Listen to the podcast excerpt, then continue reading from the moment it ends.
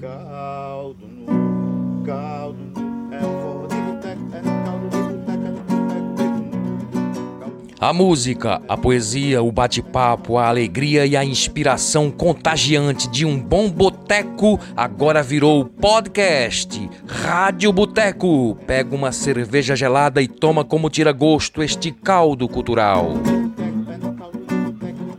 A gente começa esta edição do programa com uma homenagem especial a nosso querido poeta Miró. Miró, que fazia caber nos poemas as largas avenidas e a rotina injusta das grandes cidades. Miró, que declamava com o corpo inteiro e uma musicalidade própria. Miró e seu sorriso, sua simplicidade, sua poesia. Miró, sempre presente. Quatro horas, quatro ônibus levando 24 pessoas, tristonhas e solitárias. Quatro horas e um minuto. Urinei na ponte, inundei a cidade. Cinco horas, cinco soldados espancando cinco pivetes, filhos sem pais e órfãos de pão. Cinco horas e um minuto, seis horas, o Recife reza e eu voando pra ver Maria. É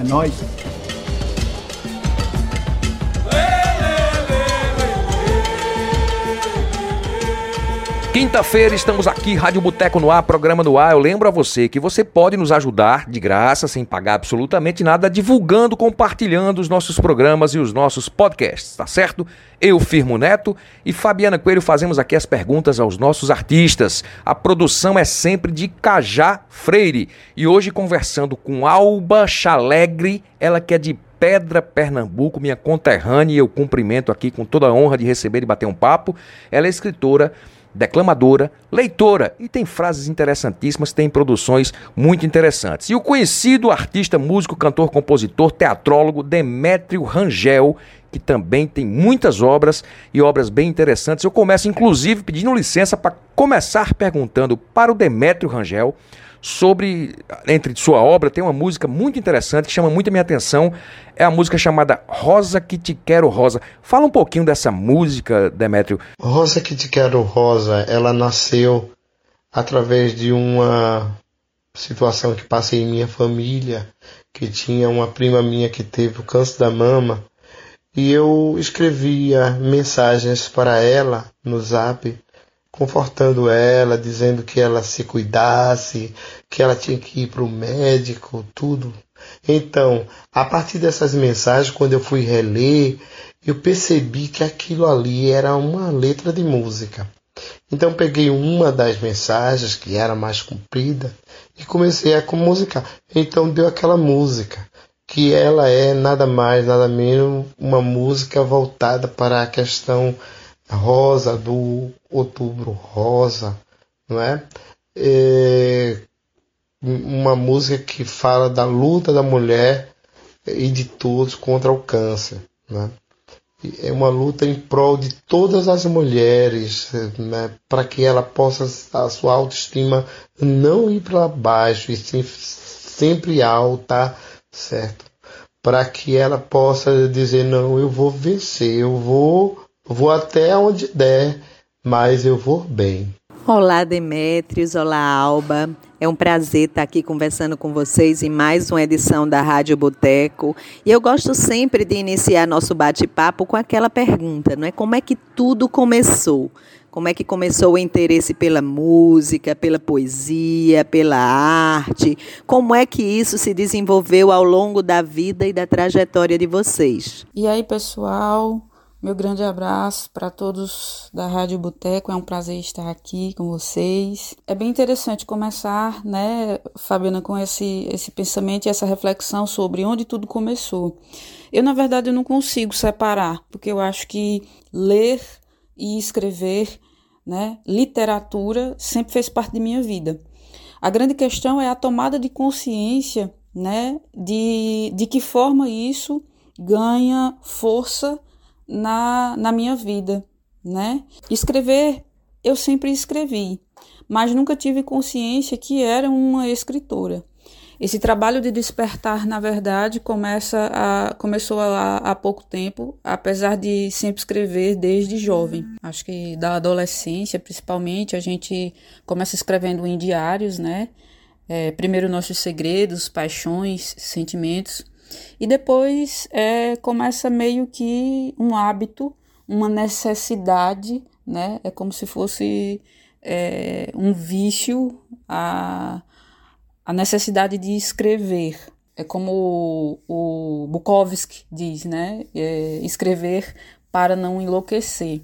Desde textos mais argumentativos até essa questão da lira, da poesia. Inicialmente a gente acha que não sabe escrever, porque a gente tem a tendência a se comparar e se cobrar com outros, né, com os outros, mas a gente descobre que sim, que a gente escreve, que a gente desenha, que a gente pode compor, né? E é, esse despertar em relação a ser escritora acontece mais, mais aqui quando eu chego em Arco Verde. E em 2010, que é quando eu chego aqui, eu começo a me envolver em algumas atividades e participar também é, de oficinas e do Laboratório de Autoria Literária José Rabelo, né, de Vasconcelos, do SESC, onde é, eu faço as pazes com essa questão da escrita e da literatura, porque nessa caminhada algumas vezes eu meio que desisti, né? Eu acho que são os ciclos e as crises, e eu havia desistido dessa força é, e desse trabalho maravilhoso que é a palavra e a literatura nas nossas vidas. Tudo surge na minha vida com relação à arte desde sempre. Desde sempre, sempre por quê? Porque eu me lembro, eu criança ainda, já é, cantando alguma coisa, tentando fazer alguma coisa com relação à música e a teatro, mesmo sem conhecer nem a música, nem o teatro. Eu já brincava de teatro quando era muito pequeno. Bom, mas assim, o primeiro passo que eu dou à música, o meu primeiro encantamento foi ao ver uma professora de música uma musicista numa igreja tocando uma sanfona chamada Carmen Nunci. Esta mulher cantando, que na verdade era uma, uma jovem é, cantando com aquela sanfona maravilhosa, eu nunca esqueci. E foi a partir daquele momento que eu já estava tudo claro na minha cabeça. E eu só tinha apenas sete anos de idade. Agora, como é que surge a música melhor? A música surge na igreja, eu cantando. Então eu, com 14 anos, eu viajo para São Paulo. Quando eu cheguei na cidade de São Paulo, eu me deparei com um grupo de teatro. E aí eu me encantei com aquele negócio e estava faltando um, um ator para fazer um, um, personagem lá. E aí é, me convidaram e aí, quando eu voltei de São Paulo, eu já comecei a fazer os dois, isso de forma na igreja. Só que depois eu começo a me desvencilhar disso. Eu digo, eu quero uma coisa maior, eu quero me profissionalizar. Isso eu já estudava música, isso eu já estava estudando teatro, eu quero me profissionalizar. Nisso eu montei um espetáculo e, e eu queria música ao vivo naquele momento. Quando eu botei o, o, o, a música ao vivo, aí eu ganhei um prêmio. Isso em 1993. Aí foi quando eu aí não larguei nunca mais.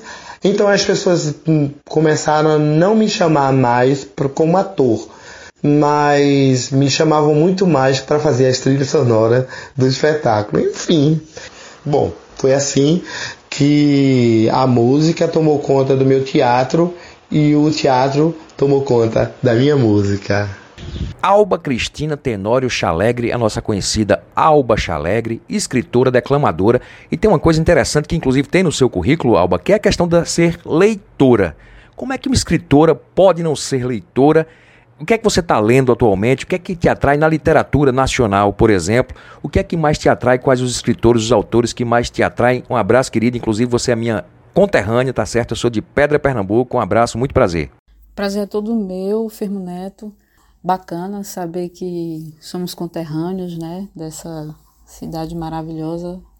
E sobre a história de, de, de ser leitor, é, é, é bacana essa provocação, porque, assim, às vezes se destaca muito a ser autor, ser escritor, escrever, e a leitura, às vezes, não é tão é, destacada principalmente da forma como a leitura é apresentada em nossas vidas e aonde faz tanta, tanta diferença, né, no mundo, no mundo de sempre. E como isso pode ajudar, nos ajudar e ajudar a, a jovens, né, principalmente, porque às vezes a, a, a leitura é colocada como algo chato, principalmente a leitura é colocada da, da forma de obrigação, né? Eu, particularmente, tive vários problemas, né? Minhas professoras da época do, do, do colegial se, se lembram. Eu sempre fui muito questionadora e um pouco rebelde em relação a isso e nunca gostei de ler o que me era imposto, o que me era obrigado. É, e eu percebi que a, é fundamental a gente falar da importância de ser leitor. E como é importante ler o mundo, né? A gente vai para Paulo Freire da importância de percepção e leitura de mundo e sentir isso, perceber isso, nos auxilia em nossos processos profissionais, né? Profissional como artista, contador, médico e por aí vai. É fundamental ler o mundo porque é fundamental sentir o mundo. E eu sou uma viciada é, em livros e leio de tudo. Leio de bula de remédio, dos clássicos aos, aos atuais. Uns gosto, outros não gosto tanto, mas também não caio naquela, naquela coisa de ser obrigada ou de ter que gostar de coisas que todo mundo gosta né? Tem alguns, tem alguns autores, principalmente considerados clássicos dentro da literatura brasileira, que particularmente eu não consigo ler até hoje e não tenho problema nenhum de dizer que não gosto. É, eu adoro Manuel de Barros, né? Por acreditar muito que a gente se renova todos os dias, principalmente do tipo de leitura que a gente faz de mundo, que tudo se agrega, Jamais eu vou ler um mesmo a mesma coisa da mesma forma, porque eu já não sou mais a mesma. É, tenho em matéria de poesia, onde Manuel coloca que tudo aquilo que nos leva a, co a coisa nenhuma e que você não pode vender no merc mercado, como por exemplo o coração verde dos pássaros, serve para poesia, né? Tudo é, tudo que explique a largatixa da esteira e a laminação de sabiás é muito importante para a poesia. O que é bom para o lixo é bom para a poesia. A gente fecha esse primeiro bloco com música e poema. Com vocês, a música Rosa que te quero rosa de Demetrios Rangel e o poema Notas de Alba Chalegre.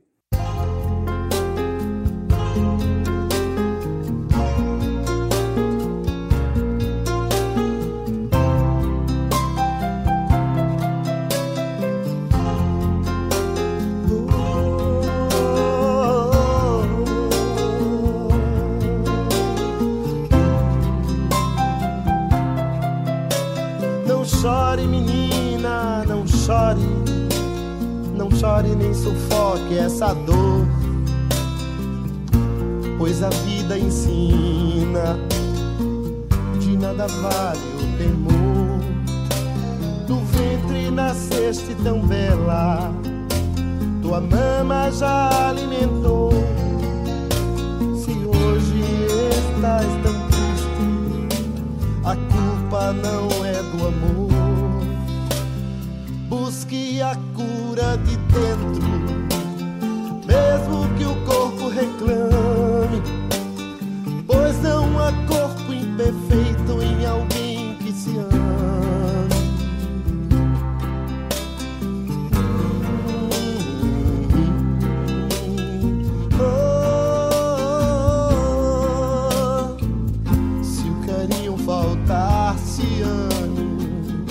Se alegria faltar, se enfeite, bote aqueles brincos, aqueles colares, a roupa mais bonita e não esqueça que te amo, te amo. Faz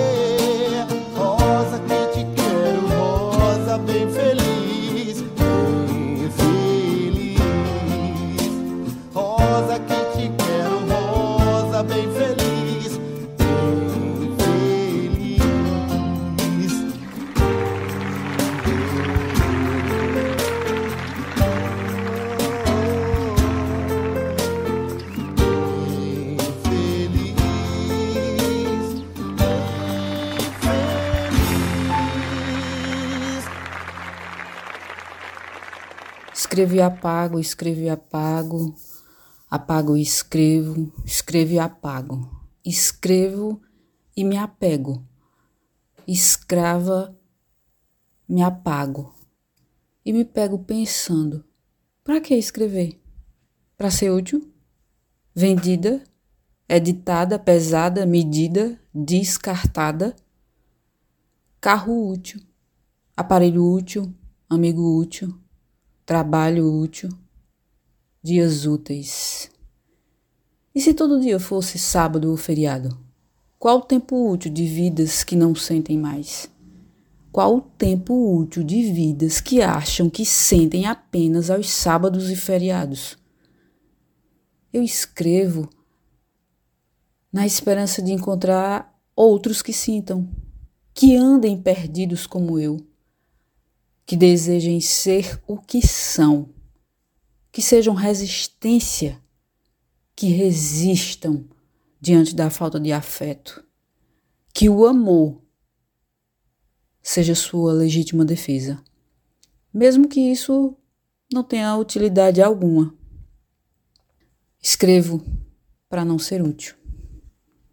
Eu queria que a Alba falasse um pouquinho sobre esse trabalho coletivo de produção e mobilização literária, seja no SESC Arco Verde, na Associação Comercial de Arco Verde, na Associação Estação Cultura. Então, eu queria que você falasse sobre todos esses projetos, Alba. Eu fui, fui coordenadora do Núcleo de Economia Criativa da, na Associação Comercial de Arco Verde, né, em de setembro de 2016 a setembro de 2017. E a gente trazia uma discussão bem interessante, porque é, muitas vezes a arte é colocada como algo que é divino. E, na verdade, a, a arte ela tem toda uma cadeia produtiva né, e econômica. E o Núcleo de Economia Criativa traz esse pensamento e essa pesquisa para dentro da Associação Comercial de Arco Verde, justamente para pensar e falar sobre isso, porque Arco Verde é uma, uma cidade rica artisticamente e é fundamental pensar sobre isso nos artistas, na forma de produzir e ver de forma profissional, né? Tanto para planejar é, a capacitação, a especialização e o desenvolvimento desses artistas, como apoiar, pensar na criação de editais, administrar isso e ver né, o potencial econômico que a arte traz. Uma curiosidade interessante é que no estado de Pernambuco, o Núcleo de Economia Criativa é, foi o primeiro núcleo no estado de Pernambuco a ser criado é, um núcleo de economia criativa dentro de uma associação comercial. e a, a gente ficou muito feliz pelas pesquisas, provocações e pensamentos e a forma, inclusive, de empresários perceberem né, a produção a, artística da, da, da cidade. A gente fez parte do projeto Conexões, do mapeamento e catalogação de escritores do Laboratório de Autoria Literária José Rabelo de Vasconcelos, que foi uma, uma sacada muito bacana do projeto Conexões, que conseguiu isso, né? Conectar várias pessoas e vários, é, vários escritores. Dentro da associação, a Associação Estação da Cultura, depois que, que a gente faz esse, esse trabalho no, no núcleo de economia criativa, é, a gente recebe o convite para fazer parte da, gesta, da, da, da gestão da, da associação, onde a gente recupera um, um, e ocupa um, um espaço voltado para a produção literária. Fizemos algumas exposições. A primeira exposição que a gente fez foi em julho de 2019, chamada Liberte-se, onde fazíamos, a gente fez provocação das pessoas que iam visitar o espaço a participarem da exposição. Então eles eles liam poemas, recitavam poemas que estavam lá e eram provocados. Em novembro do, do mesmo ano, 2019, na mostra a vapor, né, uma mostra que a estação realiza, a gente faz a, a exposição Eu Autor, onde nós conseguimos reunir vários escritores de 11 a 18 anos, de, de estudantes de escolas públicas e privadas da zona, da zona rural e da zona urbana. E a gente faz a provocação justamente sobre esse pensar do quem é que pode ser é, escritor. E também é, também é feito o livro desses, desses poemas, que no final do ano a gente faz o sarau é, Catadores de Lindeza, que é, entrega esse livro, que é resultado dos textos expostos do eu autor, um, o, o livro ele é feito manualmente, mediante a técnica cartoneira, e cada, cada autor que participou do sarau recebe um, um livro. Então, muitos desses estudantes nunca se perceberam autores e escritores, e muitos, a grande maioria, foi o seu primeiro, o seu primeiro livro, onde ele participa da confecção do seu primeiro, do seu primeiro livro, né? Alba e Demétrio, tivemos aí esse problema que ainda não acabou da pandemia. Em algum momento isso foi muito tenso, muito grave. Tivemos que nos recolher, os artistas aí, os produtores tiveram que se afastar dos seus públicos, de aglomerados. Como é que vocês se viraram? Como foi essa fase? Como foi viver sem o público, não poder trabalhar? As redes sociais foi um caminho, agora é para sempre rede social. Como é que é isso? Explica pra gente. A pandemia foi um caos, né? Nós estávamos com o boi voador, ele já foi cancelado, as aulas foram suspensas, depois a gente teve que voltar com as aulas é, suprindo outros professores que estavam suspensos e a gente ficou, eu fiquei na ativa o tempo inteiro da pandemia, sabe, com aulas, no caso. Na, na esfera de show, e de teatro parou tudo, né? E o que nos restou foi redes sociais.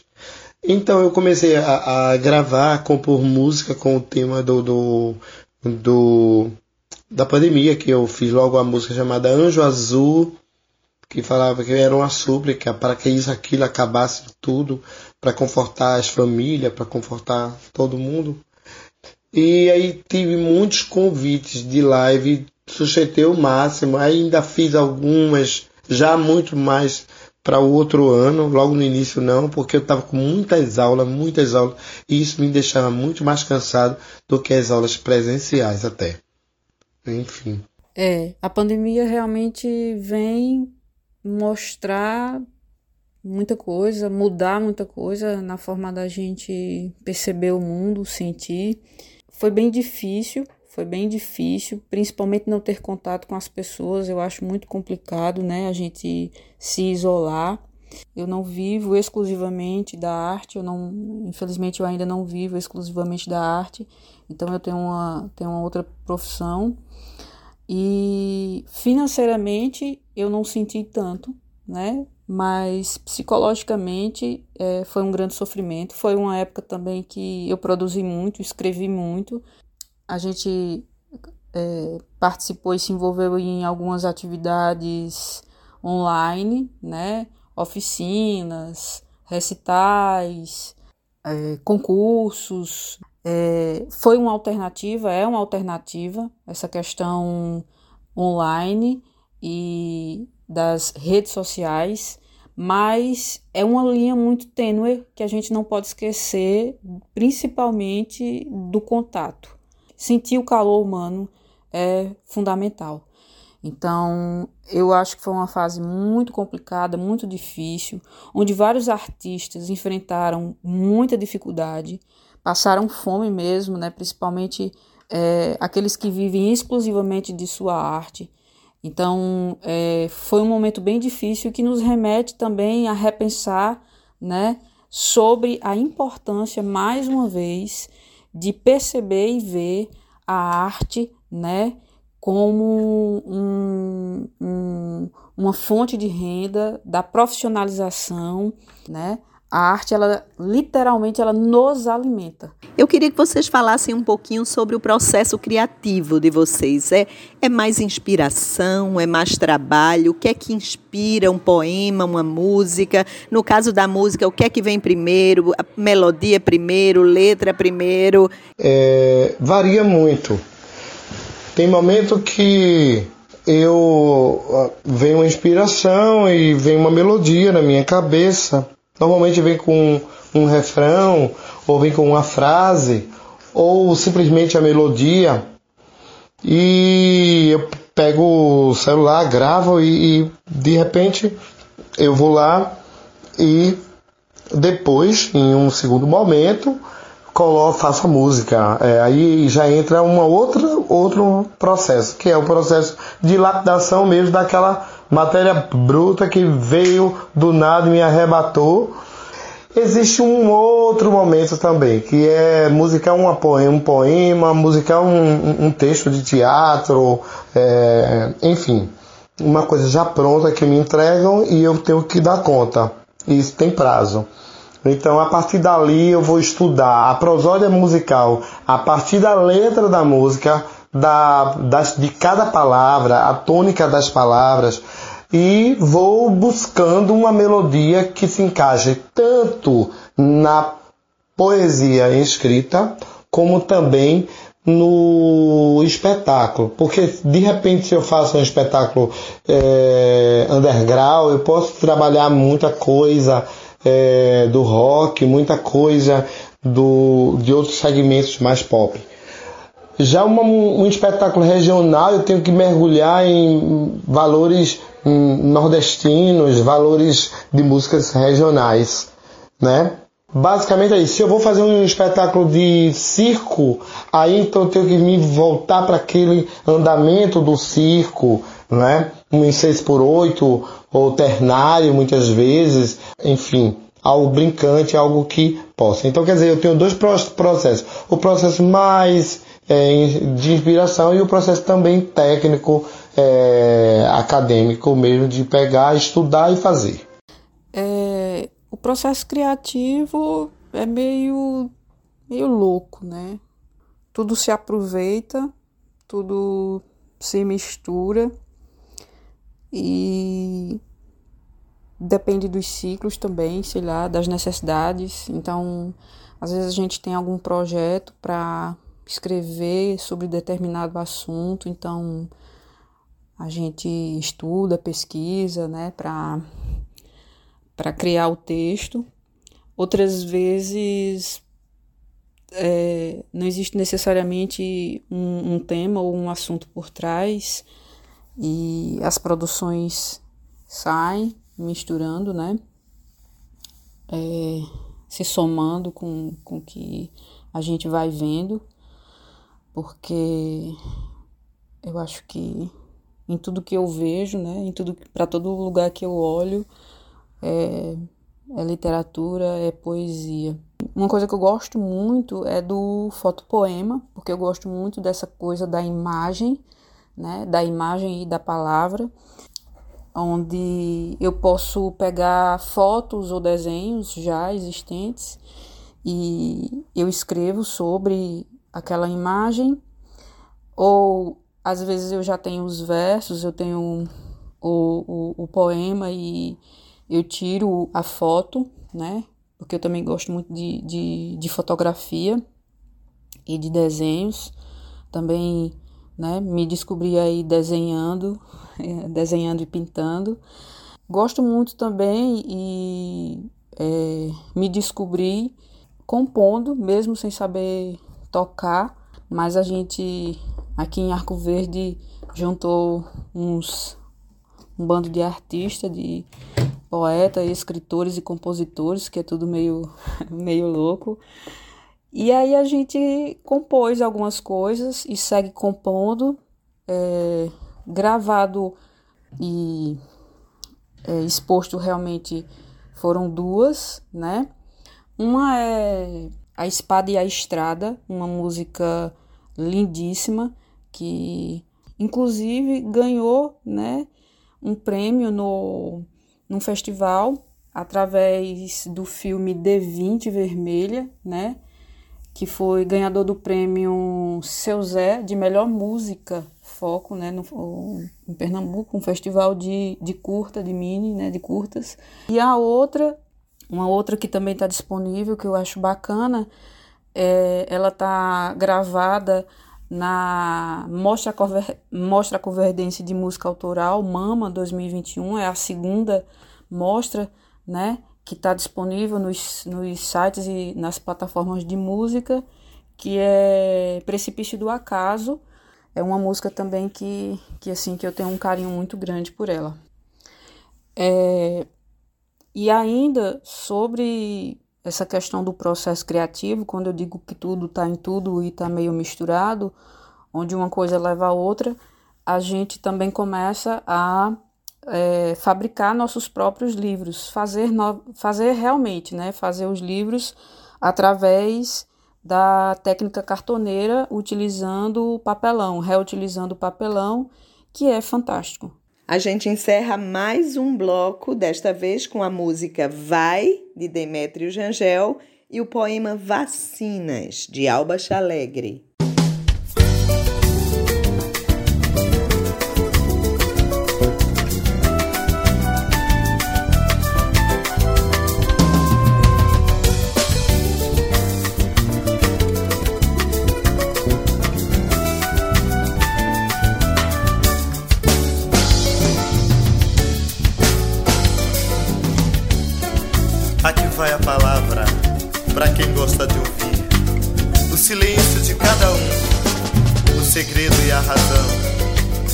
Aqui vai a canção pra tocar numa vitrola, numa velha radiola ou num passa-CD.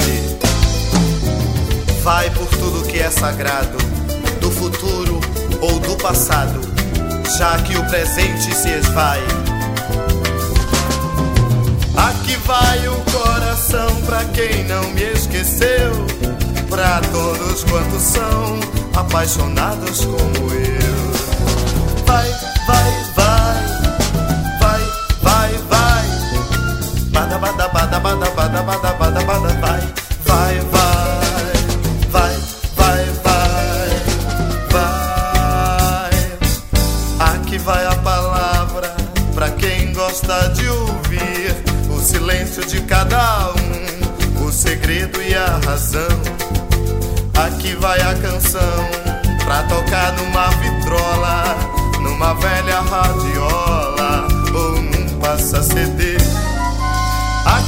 Vai o coração pra quem não me esqueceu, pra todos quantos são apaixonados como eu. Vai por tudo que é sagrado do futuro ou do passado, já que o presente se esvai.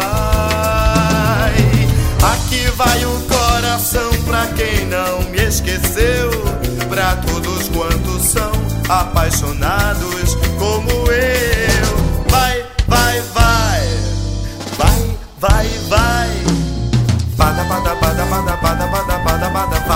vai, vai, vai, vai, vai, vai, vai, vai, vai.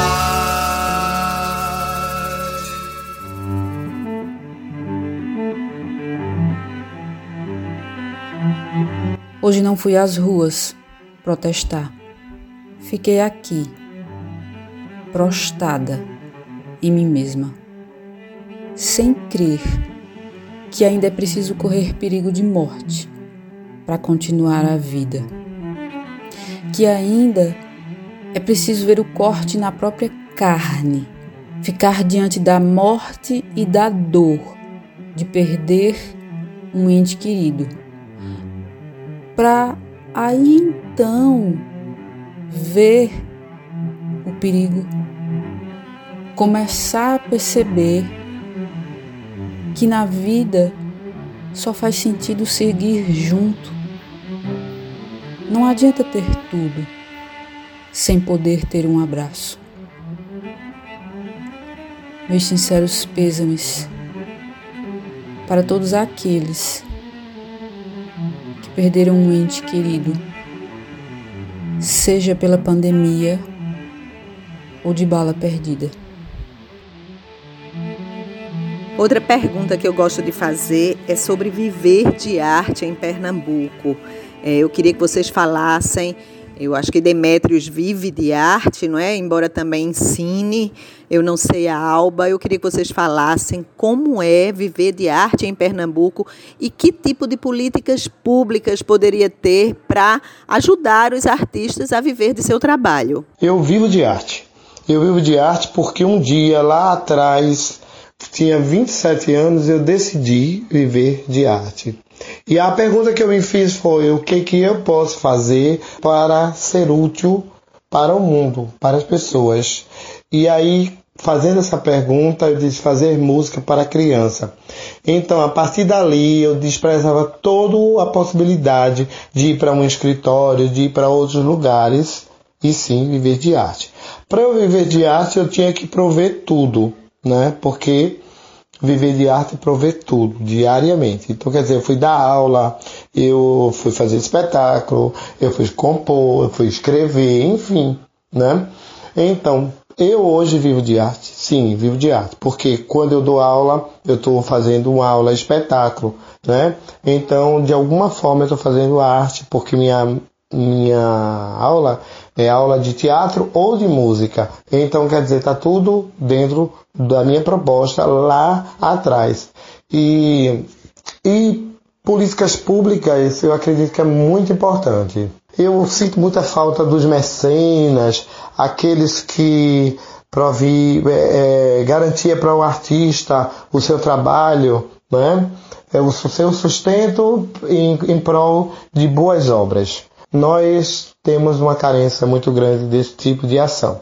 Eu sinto falta de editais permanentes. Eu não digo esse editais que abre e fecha, mas que tivéssemos uma secretaria onde o artista pegasse seu projeto, levasse lá e apresentasse e ele fosse avaliado e ele não precisava concorrer com outros projetos porque isso é desmerecer. Se ele tivesse todo enquadrado e fosse um bom projeto, por que não apoiá-lo? Por que não? Eu acredito que isso ia garantir muito, sabe? Agora fica os artistas brigando um com o outro em editais que muitos, muitos, muita coisa fica de fora. Muita coisa boa fica de fora.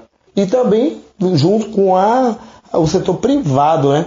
Porque quando o artista chega num lugar desse tem aquela bancada de, de empresas ali já afiliada é, para apoiar aquele projeto, eu acho que ficaria muito mais fácil. Então, Fabiana, realmente é, eu não vivo exclusivamente da arte, infelizmente ainda não, não consigo, né? E em grande parte é pela falta de visão, né, da tanto acho, acredito que da sociedade como da, da administração pública sobre a importância e da fonte de renda que é a arte, né?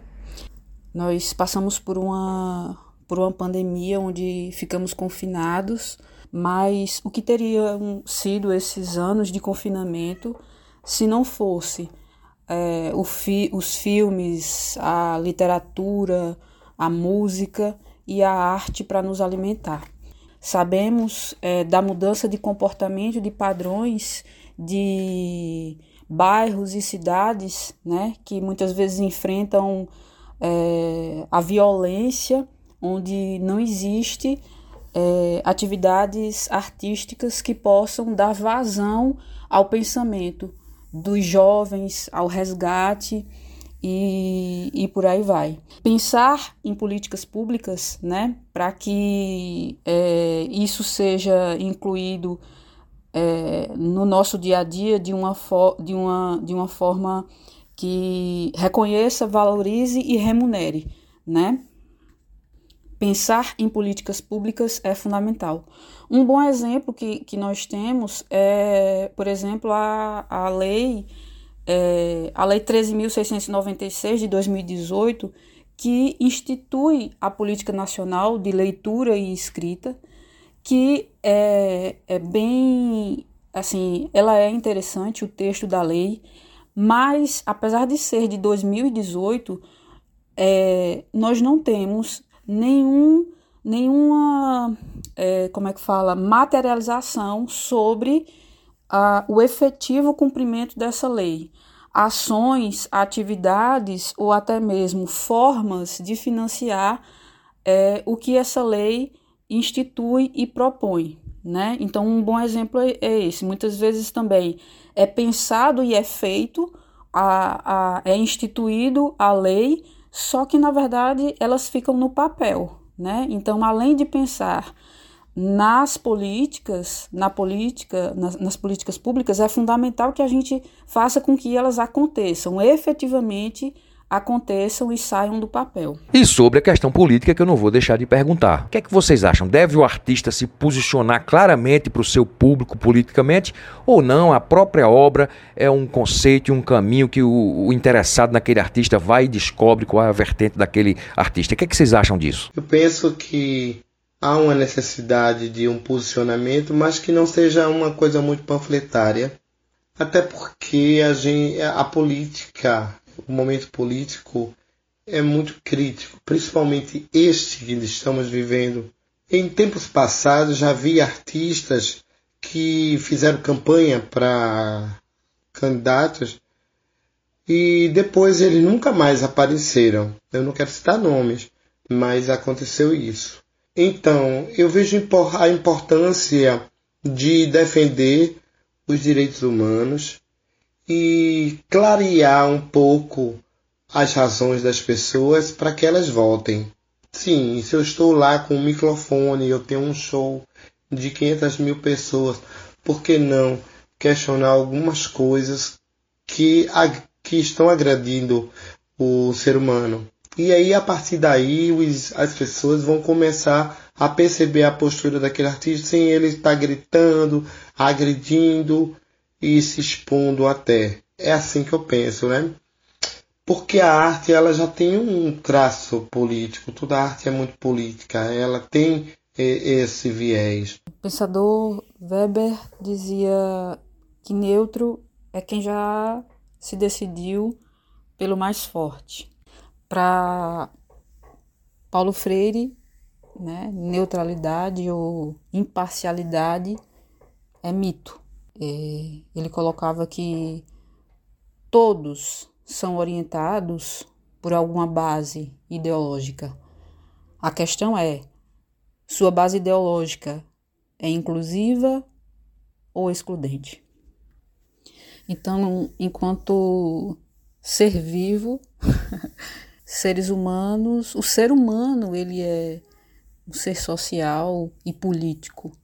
Por mais que seja divulgado que política é ruim, política é isso, política é aquilo, ou eu não faço política, ou eu não me envolvo com política, isso é uma ilusão, porque é, tudo, na verdade, é política. A partir do momento que você decide alguma coisa, isso é uma decisão política diante da, constru da construção é, da, da sociedade. E por mais que na nossa obra a gente diga que não, que, que não, não interfere ou que não demonstra, não tem como, né? E na atividade artística, eu acredito muito que é fundamental e é importante se trabalhar essa consciência política e de posicionamento político, sim é, se eu posso, através da minha, do meu trabalho, auxiliar no melhoramento, no crescimento de uma sociedade mais igualitária e mais justa, né? É, é hipocrisia minha dizer que não. Defendo e acredito é, e luto por uma sociedade mais justa, mais igualitária. Sou contra esse governo essa condução atual que acontece. Fui contra desde o início, sou contra todos os dias e estou trabalhando e vou fazer o que for possível até onde meus braços e minha palavra né, puder chegar para tirar e, é, esse, esse fascista que atualmente encontra-se ocupando a, a, a cadeira da presidente da República do, do Brasil. E aqui a gente encerra mais uma edição da Rádio Boteco. Muito obrigada, Alba, muito obrigada, Demétrios. Foi um prazer conversar com vocês. Muito obrigada também a você, cada um de nossos ouvintes que está nos acompanhando agora ou que ainda vai nos ouvir. Continuem acompanhando a Rádio Boteco e não esqueçam de deixar sua contribuição aí para nossos artistas. É, na capa do podcast tem os dados bancários de cada um. E a gente encerra com a música Cenas de Abril, de Demétrios, e mais um poema de Alba Chalegre. Até a próxima!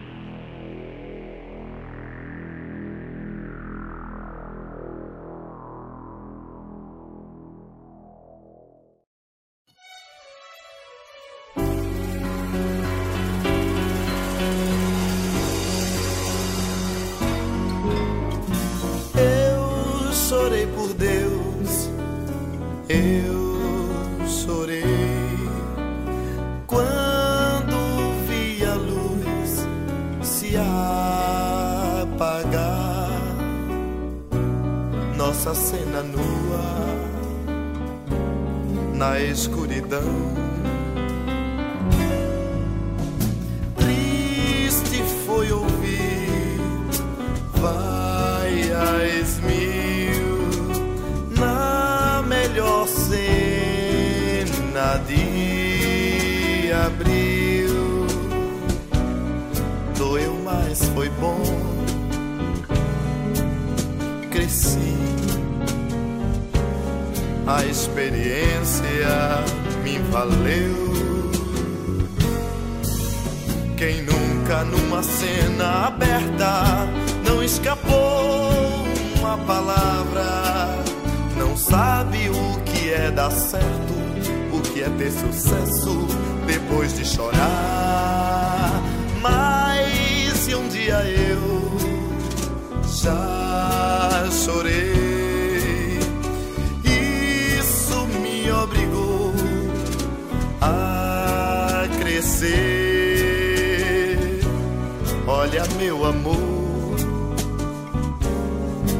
é viver.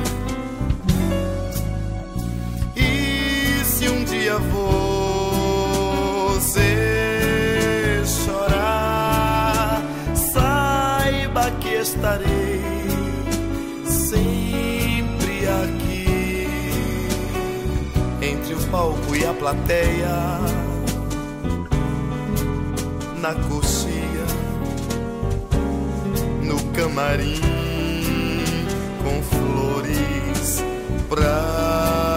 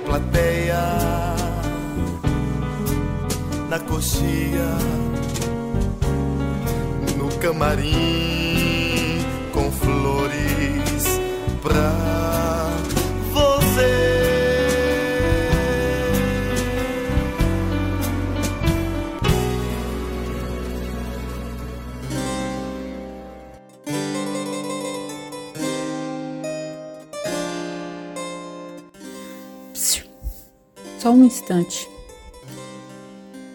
Segunda-feira, segunda chance, segunda opinião, segunda mão, segundo lugar. Mas que lugar? Questão de ordem. Segunda-feira nunca foi segundo dia. Para muitos e para tantos, sempre foi o primeiro o primeiro dia de trabalho da semana, outra semana, para recomeçar e fazer diferente. Você entendeu errado. Não é segundo lugar, é segundo de instante. Não perca tempo verificando classificações. Todo segundo é importante.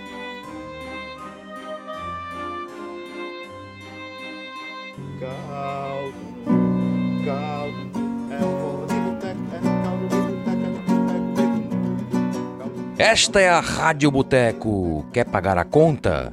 Então compartilhe e divulga nossos podcasts e a gente te espera no próximo encontro. Um brinde à vida. A Rádio Boteco é uma produção de Cajá Freire, Fabiana Coelho e Firmo Neto. A música da nossa vinheta é do cantor e compositor Brasinha Blues. Os poetas são bem-vindos.